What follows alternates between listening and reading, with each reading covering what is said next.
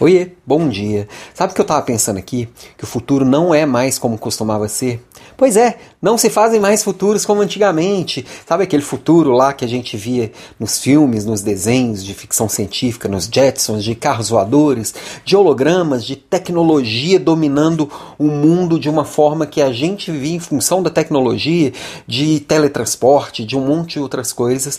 Pois é, não é bem assim, né? A gente está vendo que o futuro, na verdade, ele vai se moldando cada vez mais humano. Sim, a tecnologia, que é a ciência aplicada à solução de problemas, ela vem facilitando muita coisa, ela vem sim tomando trabalhos, né? Muita coisa que o ser humano costumava fazer, é, vem sendo tomada pela tecnologia, sim, principalmente que é a parte chata, né? Aquela parte repetitiva, que a gente não precisa pensar muito, que a gente só repete as coisas. Agora, o fator humano, esse vai se tornando cada dia mais necessário, cada dia mais importante.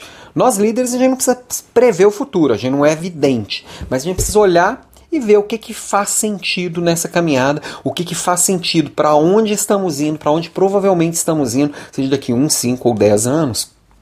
E a gente se preparar e liderar as mudanças que levam para esse futuro. Então, é, o que me parece muito óbvio principalmente nesse momento de pandemia que a gente deu uma acelerada aqui na nossa caminhada, é que essas questões humanas, esses nuances de olhar para o outro, essas skills ligadas a relacionamento, a entender o comportamento humano, entender o, o, como vender, como comprar, como entender o outro, isso passa a fazer muito mais sentido e muito, ser muito mais necessário, porque são coisas que a máquina acho que ainda demora muito para poder mudar.